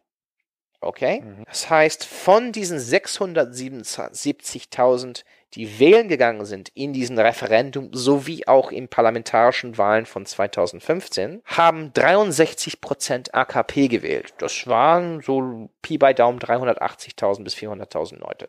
Das heißt, in der 412.000 Leute, glaube ich, in der letzten. Das heißt, in der deutschen Dema- Debatte wird immer, gerade von Bild, immer diese Zahl von 63 Prozent aller Deutsch-Türken haben AKP gewählt, die einfach ein radikaler Missbrauch der Statistik ist. 63 Prozent der Wahlberechtigten, 63 Prozent der 50 Prozent der wahlberechtigten Deutsch-Türken, die nur 50 Prozent der gesamten deutsch-türkischen Community haben AKP gewählt. Das will ich nicht übrigens nicht, nicht ähm, kleinreden. Das sind 400.000 Leute mit Familie, das ist schon extremst pro- problematisch. Aber das ist nicht die Mehrheit oder die absolute Mehrheit der deutsch-türkischen Community. Die deutsch-türkische Community hat eine riesen Linke. Die Linke in der deutsch-türkischen Community ist viel mächtiger und viel stärker als die türkische Linke in der Türkei. Und da gibt es historische Gründe für die wieder mal zurück zum Putsch von 1980 zurückgehen. Hm. Okay, also Julian Reichelt kann nicht rechnen. Ja, äh, ja, ja. mein Gott, ich meine, mein Gott, ich, es ist, es ist schon erstaunlich, was da geschrieben worden ist. Auch von, von Journalisten, die man vielleicht in der Frankfurter Allgemeine oder so, obwohl natürlich, da gibt's ja auch Agendas, die, ich meine, keine andere Zeitung hat die AfD so gehypt wie die Frankfurter Allgemeine. Äh, Es ist eben sozusagen eine Situation entstanden, wo eine völlige Fehlsicht der türkischen Community gesehen worden ist. Erstmal, ich würde erstmal sagen, dass nur 50 Prozent überhaupt wählen gegangen sind, ein, ein Zeichen der Integration ist. Ne, ein großer Teil der deutsch-türkischen Community war diese, war eben, ist eben aus Protest nicht hingegangen. Das sind auch viele kurdische Deutschen, die diese Möglichkeit hatten, sind aus Protest nicht hingegangen. Oder das Ganze war ihnen einfach scheißegal. Ne, weil äh, überraschenderweise sind viele Menschen ausländischer Herkunft in Deutschland ähm, nicht an deren Herkunftsland interessieren. Das wird viele Deutschen überraschen. Überraschen die, die Möglichkeit, dass man als, als Mensch ausländischer Herkunft nicht sich für sein Herkunftsland interessieren muss. Viele tun das einfach nicht. Viele Menschen sind äh, Stuttgarter zuerst oder Hannoveraner zuerst, dann Deutsche, dann Türken. Ne? Und das für viele Menschen, ich das sah man in, in, gewiss, gerade vierte, dritte, vierte Generationsmilieus, war diese Wahl einfach egal. Es war peripher zu deren Leben und zu, und zu, deren, zu deren Lebensweg. Dazu gibt's auch die, der, der, der, der Faktum, dass äh, 249, 294.000 Menschen dagegen gewählt haben. Ne, das darf man auch nicht vergessen. Das, da da gab es viele, da gab schon erhebliche Anzahl von Nein-Wählern. Und auch innerhalb dieser Gruppe von Ja-Wähler für diesen autokratischen Präsidialsystem Referendum gibt es auch sehr unterschiedliche Gründe. Gründe. Es gibt Menschen, die man durchaus nicht als integriert benennen kann, die durchaus auf die Türkei fixiert sind, die durch, durchaus Mitglieder von der UETD, das ist so eine Art Filiale der AKP in Deutschland, äh, und Miligöros und so weiter da beteiligt waren äh, und dann, dann einfach äh, Erdogan unterstützt haben. Es gab aber auch äh, viele Menschen, die das aus Familiengründen gemacht haben. Äh, Diaspora-Wahlverhalten unterscheidet sich stark auch vom Wahlverhalten im Heimatland. Viele Menschen äh, in der Diaspora interessieren sich nicht für türkische Politik, aber sehen Erdogan als Repräsentant der türkischen Nation und wählen Erdogan als Patriotismus. Ne? Äh, genauso wie man mit vielen Deutschen in den USA oder, oder Deutschen in Großbritannien sind sehr, sehr Merkel-freundlich. Ne? Das ist unsere, unser, unser Staat. Und das ist, ähm, das sieht man in der ukrainischen Diaspora. Viele Menschen f- finden Poroschenko toll oder Kraftschuk fanden in den 90er Jahren Kraftschuk toll, weil er unsere Ukraine repräsentiert hat, während viele Menschen in der Ukraine selber eher skeptisch waren oder sind gegenüber deren eigenen Führung. Das ist so eine Art Diaspora. Das sieht man zum Beispiel auch bei, mit Israel und der jüdischen Gemeinde in den USA. Das ist so ein klassischer Muster. Das heißt auch eben auch oft eine Tendenz innerhalb der deutsch-türkischen, gerade in der deutsch-türkischen Community, ist die Tendenz zu sagen, ich bin Demokrat in Deutschland, aber Autokrat in der Türkei. Okay, also wir kennen, wir kennen aus dem Diaspora-Verhalten zum Beispiel so Sachen wie, die Leute fahren im Urlaub mal in ihr Heimatland und finden das dann auf einmal ganz toll. Ja. ja.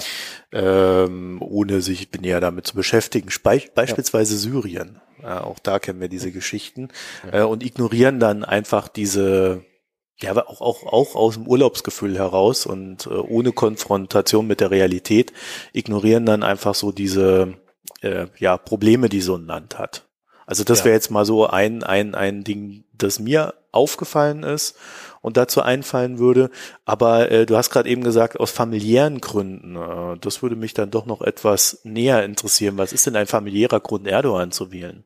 Familiäre und Grund Erdogan zu wählen, ist man ist Teil einer Familie. Gewisse Teile der Familie sind eher politisiert oder eher richten sich auf die Türkei. Andere weniger interessiert und dann kommen diese Diskurse rein. Da kommen diese klassischen Diskurse, wo jemand sagt, guck mal, das ist unsere für unsere Türkei. Das sind einfach, ist es, ich meine, wir, wir sind doch Menschen, die Tag ein, Tag aus Politik atmen. Ne? Mhm. Das ist für uns und wir, wir, wir blicken nuanciert. Aber es ist, Mensch, viele Menschen, ich meine, es ist ein Grundrecht, sich nicht für Politik interessieren zu müssen. Ne, das ist, das ist, und meistens ist das eigentlich nichts Schlimmes, finde ich. Menschen haben unterschiedliche Interessen und unterschiedliche Lebenswegen. Das aber in eine solche Drucksituation hat man oft und sah man oft gerade in diesen Schlangen Menschen, die waren, sa saßen da und sagten, nö, keine Ahnung, Erdogan ist ein bisschen cool und Türkei und ist meine, meine, weißt du, meine Herkunft und bla. Äh, ja, egal, ich bin so ein Schlosser in, in so und so und wähle SPD. Aber ich wähle Erdogan, weil meine Mutter meinte, der ist cool. Das, das sind auch Unterhaltungen, die man hat in, in, diesen, in diesen Schlangen an den Konsulaten, mhm. wo gewählt worden ist. Und da kommt man wieder zurück zu dieser Idee, dass viele, viele, gerade aus der ersten und zweiten Generation, kommen, kamen diesen Spruch, in Deutschland bin ich Demokrat, aber mit der Türkei, in der Türkei muss man für Autokraten sein. Und das so nach dem Muster, der Grund, warum wir nach Deutschland gekommen sind, ist, weil Deutschland ist eine Demokratie und ich werde bis zum bitteren Ende kämpfen, um die Demokratie in Deutschland zu verteidigen. Aber die Türkei ist anders. Das andere, andere. Und das, das hört man eigentlich auch von vielen Menschen in der Opposition in der Türkei, auch in der Türkei selber. Ach ja, die Türkei ist anders. Wir hatten immer eine militärische Führung. Atatürk war auch eine starke Hand. Die, die Türkei braucht eine starke Führung. Man, wir vergessen oft in Deutschland, dass die Erfahrung vieler Menschen in der deutsch-türkischen Community ist in den 1970ern verpflanzt. Das heißt, viele Menschen sind in den 60er und 70er Jahren nach Deutschland gezogen. Und das war schon eine Phase in den 70er Jahren, wo der türkische Staat schon nahe am Chaos war. Hm. nicht handlungsfähig war. Und wo Kenan Evren, dieser Putsch, der zwar traumatisch war für die türkische Gesellschaft, von vielen gut gehießen wurde, weil eben Schießereien in den Straßen und Bomben in den Straßen waren. Und man hört immer diese Gespräche, gerade mit der ersten Generation, so da, naja, äh, Deutschland ist wunderbar und demokratisch und super, dass ich meine Kinder hier halten kann, aber ich muss für den Erdogan wählen, weil sonst haben wir wieder Zustände wie in den 70er Jahren oder in den 90er Jahren, wo man natürlich diesen riesen PKK-Krieg das Land im Chaos stürzte. Und das ist zwar meiner Meinung nach und ich glaube auch wissenschaftlich gesehen irrational, aber ist schwer dagegen zu argumentieren. Ja gut, was das Volk äh, denkt, ist meistens wissenschaftlich nicht unbedingt, äh, äh, es ist nicht eine gleiche Denkweise wie in der Wissenschaft. Ja, das sind ja, ja mehr Gefühle. Ge Gebe ich zu, aber dann, aber ja. da muss die Wissenschaft, aber gerade auch dass die, die, da muss man auch in Deutschland nuanciert das sehen kann und verstehen können. Man muss eben verstehen, warum, verstehen, warum Menschen Grün oder SPD wählen aber in dieser Situation sagen, ja, ich bin in Deutschland liberal und eingestellt, aber ich, ich, ich, ich in, in Sivas oder in, in, in, in Trabzon habe ich erlebt, wie die Linke und die Rechte sich Masch mit Maschinengewehren erschossen haben und Bomben hochgejagt worden sind, 78, 79. Und wir waren schon in Deutschland, so das klassische Gespräch, und wir waren erleichtert, als das Militär die Macht übernommen hat. Lass mich mal kurz äh, noch einen Gedanken dazu reinbringen. Wenn wir zum Beispiel über Russland in Deutschland reden oder auch China, dann sagt man in Deutschland ganz gerne so, ja, das sind ja Länder, die brauchen schon eine starke Hand. Also es geht gar nicht anders. Wie wollen die denn das uns unter Kontrolle halten? Und die, die sind das ja auch gewöhnt dort, dass das so ist. Ja, so diese. Denkweise. Ist das was ähnliches? Ich glaube, es ist was ähnliches. Und das ist was oft im Vorbeigeht. Das ist was ist oft, was man, ich muss, muss auch sagen, was oft in, der, in, in deutschen linken Milieus, also sozialdemokratischen grünen Milieus nicht erkannt wird, ist, man nennt so eine Sicht oft Orientalismus. Ne? Mhm. Und was auch falsch ist. Ich meine, was mich oh, so, so, so, so, so, so wütend wütend macht, oder viele Fachleute wütend macht, ist gerade im Gespräch Russland. Ne?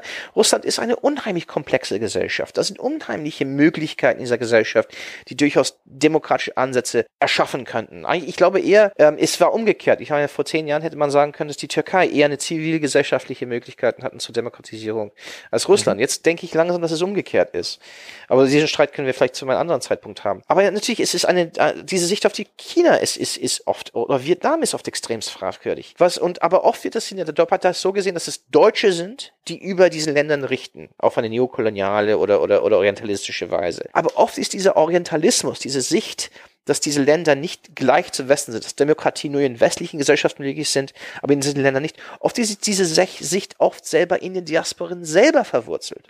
Mhm. Weil sie und oft verstärkt durch diese Erfahrung von Deutschland funktionieren dass die Straßen und bla bla und ich, ich, ich mache Mülltrennung und alles, meine Kinder melde ich an und ich gehe zurück zur Türkei. Und och ja, ich kann mich rennen in den 70er Jahren und jetzt gibt's wieder Chaos. Und keine Frage, Türkei ist eine andere Gesellschaft, es braucht einen starken Mann. Ich meine, diese orientalistische, autoritäre äh, Narrative, diese autoritäre ähm, Gedankengänge oder Ideologien sind in diesen Gesellschaften selber verwurzelt. Ne? Und, und das ist auch in der Diaspora selbst, selbst so. Ich meine, oft, oft, oft bestärken die Diaspora diese sich. Gerade die russisch-deutsche und die russische Diaspora in Deutschland ist oft eine, die durchaus sehr Putin-Fans sind, aus genau derselben Dynamik. Ne, so nach dem Muster, in Deutschland sind wir Demokraten, aber wir haben die 90er Jahre erlebt in Russland, deswegen sind wir nach Deutschland gekommen und ohne Frage, Russland hat, braucht einen starken Mann. Bei den Ukrainern ist es was ganz anderes, weil die Ukrainer, Ukrainer von Grund auf eine völlig andere Diaspora und ideologische Struktur haben, aber das ist eine andere Geschichte. Ja, okay, ich habe das jetzt nur reingebracht, weil äh, wir, wir suchen ja so ein bisschen nach der Antwort, warum äh, die türkische Diaspora so gewählt hat, wie sie genau, gewählt genau, hat, zu dem geringen Anteil. Aber wir haben ja auch halt diese deutsche Debatte, die dieser Diaspora oder zumindest dem Teil der Diaspora, der so gewählt hat, äh, halt vorwirft, ja, ihr seid doch überhaupt nicht demokratisch und was soll denn das? Und das macht mir Angst, dass ihr unter uns seid. Deswegen wollte ich diesen Aspekt gerade reinbringen, weil er vielleicht erklärt, ja. dass er eben auch ein deutscher Aspekt ist. Genau, absolut. Und das bestärkt sich gegen, verstärkt sich gegeneinander. Man guck mal diese, diese, diese, diese, diese, diese Debatten, wo, ich weiß nicht, ob, ob der Scholl-Latour mal wieder im Fernsehen ist, aber Lüders und Scholl-Latour und diese ganzen sogenannten, nein, diese ganzen, sorry, diese ganzen deutschen, deutschen Fachleute, ne, die, die, die hochgebracht werden und da, da sitzen und sagen, diese Gesellschaft, weil, ich meine, überhaupt, dass dieser Begriff Sultan für, für, für Erdogan benutzt wird, auch vom Spiegel und von, von der FAZ und von der SZ, dass diese, diese Begriffe von, von Sultanat und, Osmanisch und, und die Türken, das ist heißt, diese, diese Diskurse verstärken einander gegenseitig. Die Diaspora-Diskurse, die auf eine gewisse autoritäre Sichten, Ideen in diesen Gesellschaften basieren, vers werden verstärkt und verstärkt eine deutsche orientalistische Debatte über diese Gesellschaften. Ich würde aber eins noch sagen, man muss, darf nicht vergessen, dass ein sehr, sehr großen Teil der deutsch-türkischen Community gerade eben nicht islamisch eingestellt ist, gerade sehr stark links, sozialistisch, die haben ihre Wurzeln im TKP-AML und diese ganzen linken Bewegungen, die zwar in der Türkei zerstört worden sind, in, in 1980, aber gerade weil sie in der Türkei zerstört worden sind, viele von deren Aktivisten und Führung ist nach Deutschland geflüchtet. Deswegen ist die türkische Linke eigentlich in Deutschland stärker als in der Türkei. Das sind auch eine diese paradoxe Entwicklungen. Und das nervt, das ist auch unheimlich ärgerlich, dass das diese ganzen andere Aspekte der deutsch-türkischen Community so oft vergessen wird in der deutschen Debatte. Ja, ja gut, wobei äh, Zeitungsdebatten ja selten äh, differenziert sind. Ne? Das muss man dazu ja. ja auch sagen. Man muss aber da, dafür arbeiten, oder? Ich meine, das ist ja auch Ziel. Ja, natürlich. Deswegen machen wir das hier ja auch, damit wir zumindest informierte Hörer haben. Wir wissen natürlich auch, dass Schollatur äh, nicht mehr im Fernsehen rumspringt, weil er mittlerweile gestorben ist. Aber der, der Herr Lüders ist ja noch sehr aktiv in letzter Zeit und ähm, da gab es ja auch eine kleine Debatte, wie glaubwürdig Herr Lüders ist. Ja, ich ja. will mich dazu an der Stelle nicht weiter äußern, außer dass mhm. er hier sicherlich nicht Gast sein wird. Ja. das soll dann noch reichen. Ja. Ähm, ja, also das heißt, äh, was machen wir denn jetzt damit? Also wir haben da die ähm, wir haben jetzt hier in Deutschland diese türkische Diaspora, von der wir äh, als Deutsche die Vermutung haben, oh, die, also beziehungsweise es ist ja so, dass es in Deutschland ohnehin großes Ressentiment gegenüber der äh, türkischen Diaspora gibt. Ja, ja. Die will sich nicht integrieren, die, die besetzen diese ganzen Problemviertel äh, in den Großstädten. Ja Neukölln immer noch, immer oh wieder. Gott. Obwohl Neukölln eben kein Problemviertel mehr ist. Ja, ich weiß, so aber äh, ich wollte jetzt nur die Debatte äh, antizipieren. Ja. So, und dann kommt natürlich diese, diese, diese Wahlgeschichte äh, jetzt noch oben drauf. Das heißt, der Problemtürke hier in Deutschland äh, wählt jetzt auch noch den äh, Problemsultan in der Türkei. Mhm. Ähm, müssen wir jetzt demnächst fürchten, äh, dass uns diese türkische Diaspora äh, hier ja auch noch ein Ayatollah wählen will oder. Äh Aber ich, ich, ich, ich glaube, diese Angst in der deutschen Gesellschaft kommt eher dafür, nicht weil die deutsch-türkische Gesellschaft ähm, am Rande ist, sondern weil sie sich integriert. Ich glaube, diese, diese, die, die Angst ist anders jetzt. Diese, diese, diese, mhm. diese, es gab, war einst so, dass, wenn man jetzt auf den Debatten der 1980er und frühen 90er zurückblickt, war es eine Angst von diese anderen Leute, die in unseren Milieus nicht da sind und diesen Problemvierteln leben und das Land nach unten ziehen durch Chaos und, und, und Kampf. Das hat sich aber in den letzten 30 Jahren schon geändert, 25 Jahren schon geändert. Die Deutsch-Türken haben Macht. Die Deutsch-Türken, es gibt eine, eine, es gibt natürlich ähm, im Vergleich zur deutschen Mehrheitsgesellschaft, ist es immer noch so, dass die, es mehr Deutsch-Türken gibt in sogenannten Problemvierteln und Arbeitslosigkeit und so weiter und so fort. Aber es gibt jetzt schon eine ziemlich große intellektuellen Intelligenzschicht. Es gibt schon eine ziemlich große Unternehmerschicht.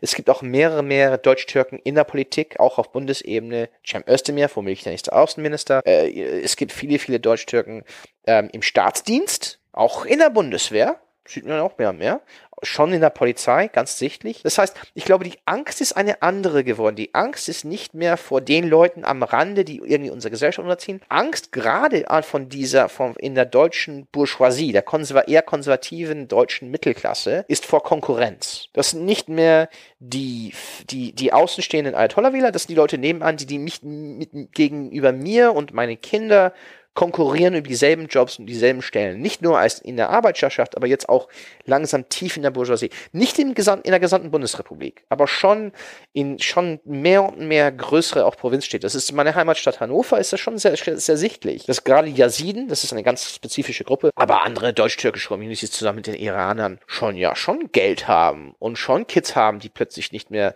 äh, Lehre machen und nicht mehr Ingenieur oder Medizin studieren, schon auch, auch äh, Geschichte und Kunstgeschichte und Recht und so weiter, plötzlich schon da auftauchen und äh, Machtanspruch und Machtwillen zeigen. Das heißt, äh, die Angst von den Deutsch-Türken, auch diese Angst um diese Wahl, ist zum Teil auch ein Versuch, glaube ich, gewesen, die Deutsch-Türken wieder zurück in ihren Schachtel am Rand zu stellen. Ach, diese Deutsch-Türken, obwohl natürlich die Statistiken völlig missbraucht wurden, ach, die sind, die sind doch nicht wie wir, äh, die müssen doch unter Kontrolle gestellt werden, die müssen, die dürfen nicht die Staat, deutsche Staatsbürgerschaft haben, die dürfen nicht die vollen Rechten als Deutsche ausüben können, die müssen wählen können.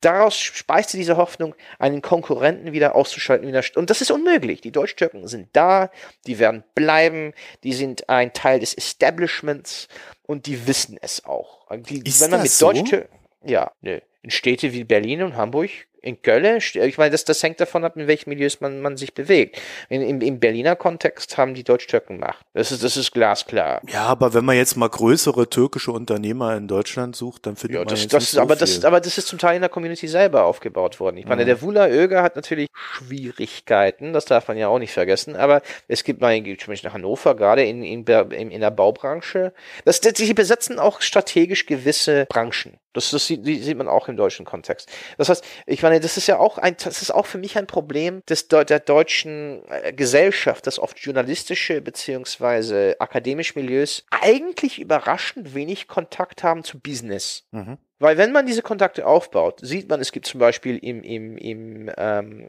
Getränkehandel, im Altmetallverwert, Alt, Altmetallverwertung in Zusammenarbeit mit Roma und Sinti-Unternehmer, Transportunternehmen, diese ganzen Telefon, äh, Handyunternehmen, die ja auch ein Netzwerk brauchen, diese klassische ethnische Unternehmen, ja, Döner, Verkäufer und Spieß und bla bla. Das ist eine ganze Infrastruktur die aufgebaut mhm. hat, wo es Geld gibt, wo es Konzentrationen an Geld und Macht gibt. Und jetzt mit der langsamen Einbürgerung, die ihm stetig wächst wegen der doppelten Staatsbürgerschaft, können die jetzt auch wählen. Ne? Sind die jetzt auch ein Machtfaktor? Und natürlich, wenn eine neue Gruppe reinkommt und langsam Geld und dann wirtschaftliche, dann soziale und dann politische Macht und dann kulturelle Macht aufbaut, ist das natürlich Konkurrenz für andere etabliertere Milieus. Ich meine, die Russisch-Deutschen in Deutschland werden auch oft schief angesehen Aus, aus sehr und, um, ähnlichen Gründen. Die Vietnamesen, ich meine, das ist ja auch ein interessante gesellschaftliches Phänomen, wie die Vietnamesen von den, ach ja, das sind Blumen oder Kippenverkäufer. Und dann hat man schon Situationen, wo die Menschen nicht merken, dass einer der größten äh, Getränken- und Warenmärkte in Berlin von den Vietnamesen kontrolliert wird. Oder die, die Libanesen in, in, in Deutschland, die libanesische Community, die, ich meine, die sogenannte Gentrifizierung von Neukölln und Friedrichshain mhm. wird zum Teil erheblich von den Libanesen kontrolliert. Ne, und das, das, sind, das sind Entwicklungen, auf denen die deutsche Gesellschaft nicht vorbereitet. Ich meine, die Deutschen haben sich damit abgefunden, dass man diese Ausländer oder Einwanderer hat. Und aber immer noch in dieser Mentalität, dass wir die Deutschen on top sind und die brauchen unsere Hilfe, auch in der Linke, und wir bringen sie von unten nach oben. Und jetzt muss sich die, die deutsche Gesellschaft sich und etablierte deutsche Milieus sich umschauen und sagen, ach, die haben auch Geld und Macht.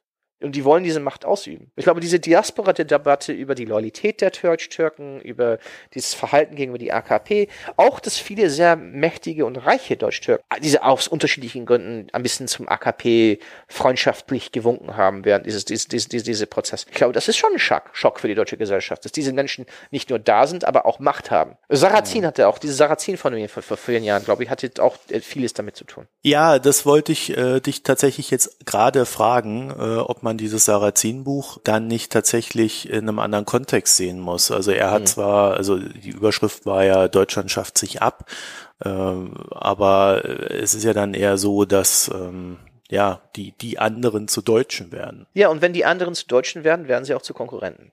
Weil man kann nicht mehr über sie richten. Deswegen, ich, ich, ich, alle sind immer ein bisschen überrascht, wenn sie sagen, ach, die Menschen haben einst grün gewählt oder klassische Grünwähler aus der 68er Generation, der plötzlich Ressentiment geladen zu Sarrazin-Events gekommen ist und, und, und Angst hatte vor, vor den Türken. Oder Menschen, die aus dem linken Lager plötzlich hm, Sympathien zur AfD gezeigt haben.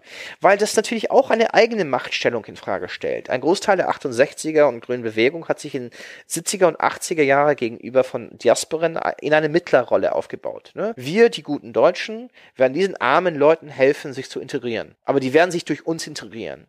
Aber verdammt nochmal, das sind drei Millionen Leute, das sind noch Hunderttausende Deutsch, Russen, Ukrainer, Vietnamesen, die anderen Jugoslawen, Italiener, das sind anderen Griechen, andere dominanten Gruppen, Iraner. Die haben jetzt Geld, die haben jetzt Macht, die brauchen keine Hilfe, sich integrieren zu lassen. Das können sie selber machen.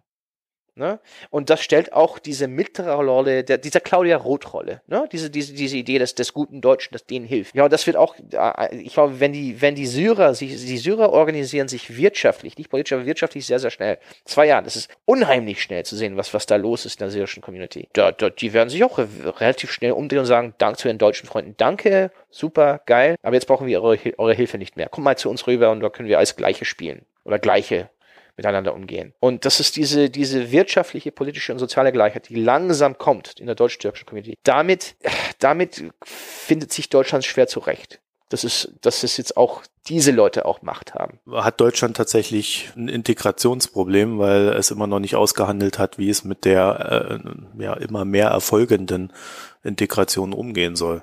Absolut. Ja, es wurde jahrelang von Menschen ausländischer Herkunft die Forderung gestellt, ihr sollt euch integrieren. Aber natürlich mit Integration kommt Macht und Einfluss und Geld. Und damit, das ist die Konsequenz der Integrationsaufforderung, dass diese Menschen ja sich integriert haben und jetzt umdrehen und sagen, okay, wir haben uns integriert, jetzt haben wir Geld, Macht und jetzt wollen wir auch mitbestimmen. Weil wenn man sich integriert, das ist doch der Angebot, wenn man sich integriert, darf man auch mitbestimmen. Damit muss die deutsche Gesellschaft fertig werden, dass diese, dass, dass, dass diese Menschen sich zum Teil oder mindestens genug integriert haben, diese Milieus, diese Gesellschaft, diese Individuen genug integriert haben, dass sie jetzt auch mitbestimmen wollen. Und das ist natürlich Konkurrenz. Das natürlich schafft eine neue Dynamik, mit dem sich etablierten Gruppen schwer. Es schafft vor allen Dingen auch eine neue kulturelle Dynamik. Ja. Und ich glaube ja, das ist ja der Punkt, äh, wovor Neurechte, Altrechte und die Konservativen äh, ja Angst haben. Ja, absolut. Ja, ja. Also schafft sich Deutschland gerade ab? Nein, Deutschland, um ähm, den Slogan Do mal.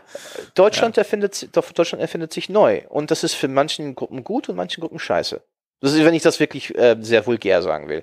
Das ist, das, das, etwas Ähnliches können wir doch mit der Sozialdemokratie betrachten. Das ist war der Werdegang der Sozialdemokratie.